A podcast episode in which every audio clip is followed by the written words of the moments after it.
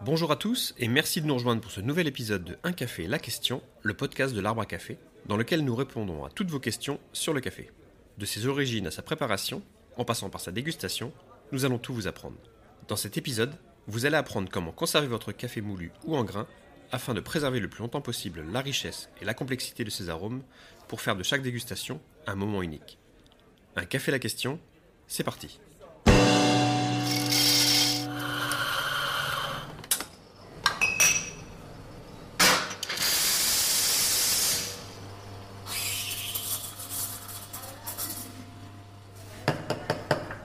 Parlons tout d'abord des ennemis de la conservation du café. Le premier ennemi de la vie est son premier ami, l'oxygène. Il faut donc commencer par ce point.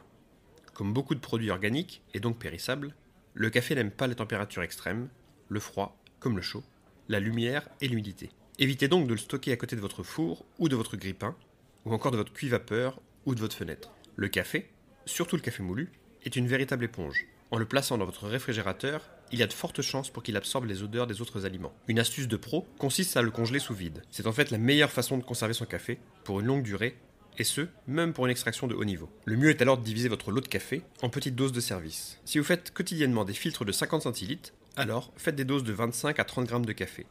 Mettez-les séparément sous vide et congelez-les le plus rapidement possible. Le sous-vide protège le café de l'humidité, des odeurs et du changement de pression. Les petites astuces, ne décongelez pas votre café avant de le préparer. Plus il sera congelé, meilleur il sera.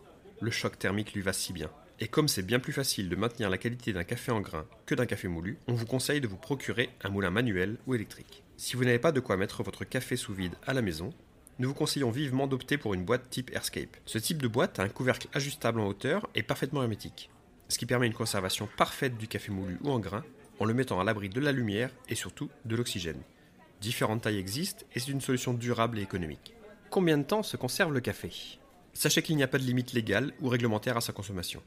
Comme le sucre, la farine, la semoule et bien d'autres produits alimentaires, le café est un produit sec qui vieillit sans problème. En revanche, si vous désirez, et nous vous y encourageons, boire votre café à son optimum aromatique, alors il faut le consommer à partir d'une semaine après la torréfaction, ça c'est le temps du dégazage, puis sous 6 à 8 semaines. Le café moulu et le café en grain disposent d'une DDM, date de durabilité minimale. Elle indique simplement une date avant laquelle il est préférable, pour des raisons gustatives, de consommer le produit. Cette date part de la date de torréfaction, et à l'arbre à café, ardent partisan de l'anti-gaspi, elle est de 1 an il est important de la respecter, car une fois passé, votre café va perdre une partie de ses propriétés et la dégustation ne sera donc pas optimale. Les intensités organoleptiques s'amenuisent au fur et à mesure du temps, ainsi le café contiendra de moins en moins de gaz carbonique, ses huiles s'oxyderont et il en deviendra moins fringant et moins crémeux, mais jamais nocif. À l'arbre à café, nous conseillons toujours de boire votre café à son optimal, c'est-à-dire entre 2 et 8 semaines pour l'espresso et entre 1 à 6 semaines pour les méthodes douces. On vous conseille donc d'en acheter moins, mais plus souvent. Vous comprenez donc pourquoi chez l'Arbre à Café, nous conditionnons vos cafés dans des sachets totalement hermétiques afin de conserver au maximum ses propriétés et vous garantir une dégustation optimale le plus longtemps possible. Nous sommes d'ailleurs en train de changer nos emballages pour garantir les mêmes performances de conservation,